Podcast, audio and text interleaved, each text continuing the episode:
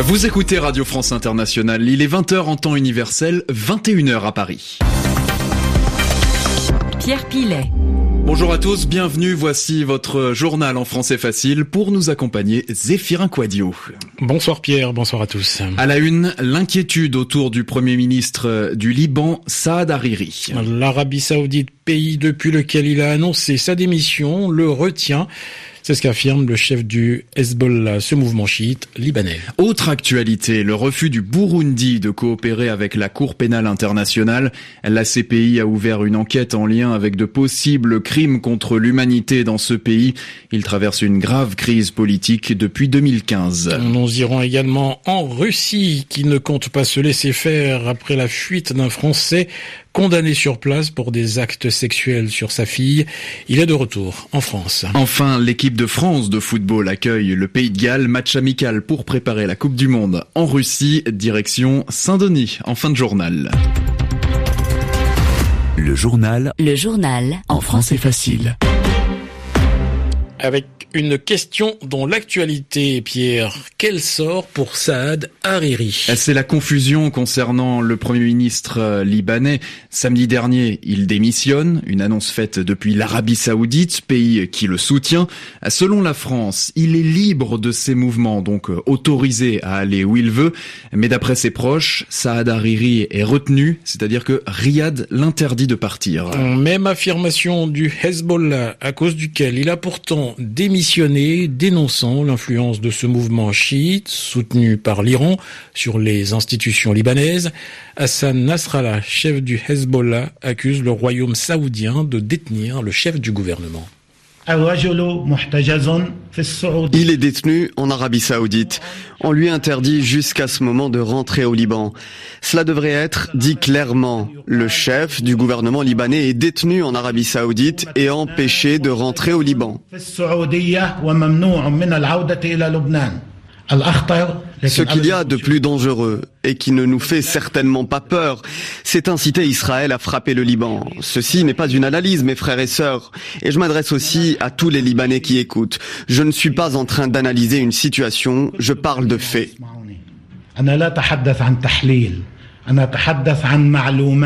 Israël et le Hezbollah sont ennemis. Le président libanais Michel Aoun n'a toujours pas accepté la démission de Saad Hariri. Il attend son retour pour discuter avec lui. Dans l'actualité également, Pierre, la décision des autorités du Burundi pas question de coopérer avec la Cour pénale internationale. La CPI a ouvert une enquête sur de possibles crimes contre l'humanité commis entre 2015 et 2017 dans ce pays en crise politique. Les violences sont faites entre 500 et 2000 morts, engendré des disparitions forcées, poussé à l'exil plus de 400 000 personnes.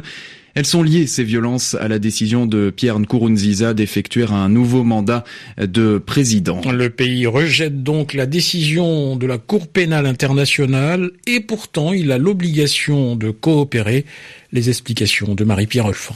C'est dans une déclaration lue à la presse que la ministre de la Justice a rejeté ce matin l'ouverture de l'enquête de la CPI.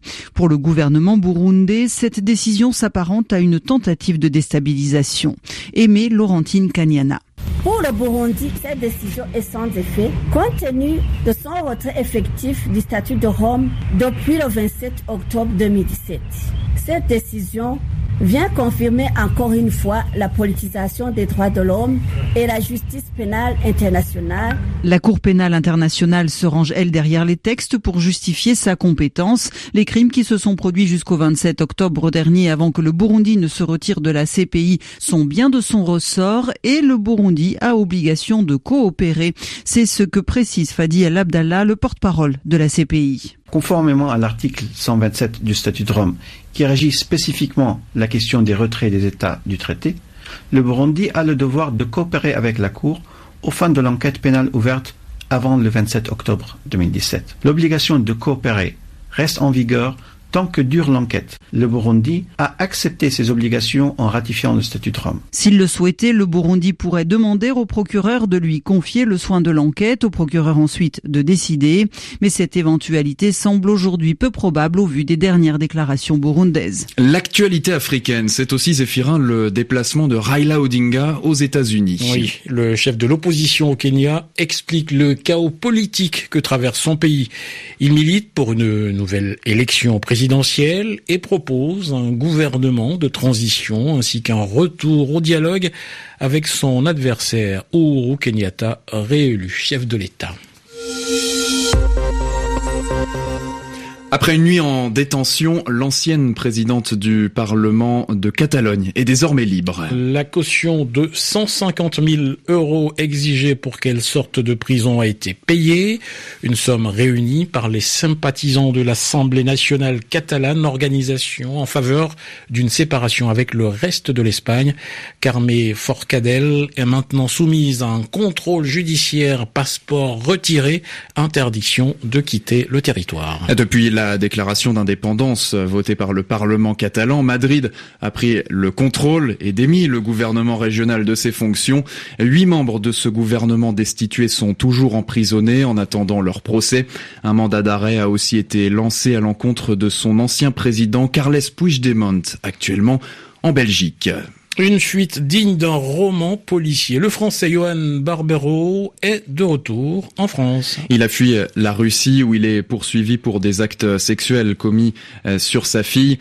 Cet ancien directeur de l'Alliance française d'Irkoutsk, organisme qui valorise la langue et la culture à l'étranger, eh affirme avoir été victime d'un complot avec euh, des preuves fabriquées.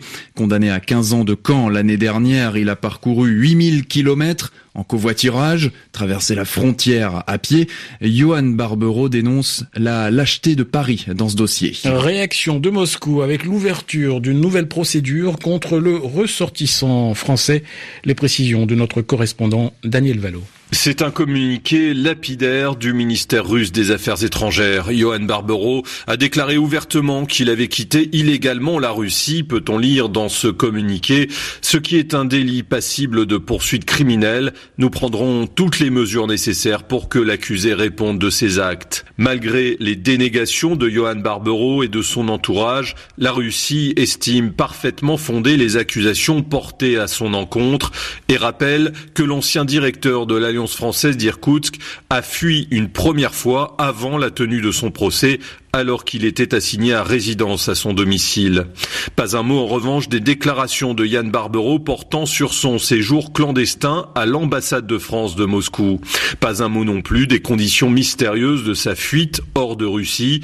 La diplomatie russe se contente d'affirmer qu'elle reste en contact avec les autorités françaises dans ce dossier et rappelle qu'un mandat d'arrêt international a été émis à l'encontre de Johan Barbero.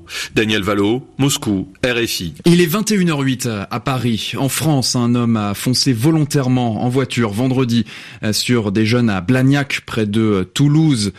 Dans le sud-ouest, trois étudiants chinois blessés, dont l'un grièvement. L'auteur de ce drame a de lourds antécédents psychiatriques. Les autorités judiciaires excluent tout lien avec le terrorisme. Allez, du football. On va au Stade de France dans un instant pour suivre le match amical de l'équipe de France. Mais avant cela, le Sénégal, de retour en Coupe du Monde. Absente depuis 2002, la sélection se qualifie en battant l'Afrique du Sud 2 à 0. Direction Saint-Denis à présent. L'équipe de France affronte le Pays de Galles. Match amical de préparation à la Coupe du Monde 2018 en Russie. Antoine Grenier, vous êtes l'envoyé spécial de RFI au Stade de France. La rencontre a débuté il y a une dizaine de minutes bientôt 9 minutes, euh, très exactement. 0-0 euh, pour l'instant entre les Français et les Gallois. Et il y a quelques instants, la France qui a eu une occasion par euh, son milieu de terrain, Corentin Tolisso. Ballon récupéré par Antoine Griezmann à une vingtaine de mètres. Début gardé par Hennessy, le gardien gallois. Alors que là, une bonne occasion pour Kylian Mbappé dans la surface. La frappe est contrée. Je vous le disais, euh, Corentin Tolisso qui, à la réception d'une passe d'Antoine Griezmann, n'a pas pu cadrer cette frappe. C'était la meilleure occasion française jusqu'ici. Un match qui a démarré il y a un peu moins de, de 10 minutes. Les Français ont le ballon, les Gallois les attendent en défense pour ensuite contre-attaquer. Des contre-attaques éclairs menées notamment par Aaron Ramsey, le milieu de terrain d'Arsenal.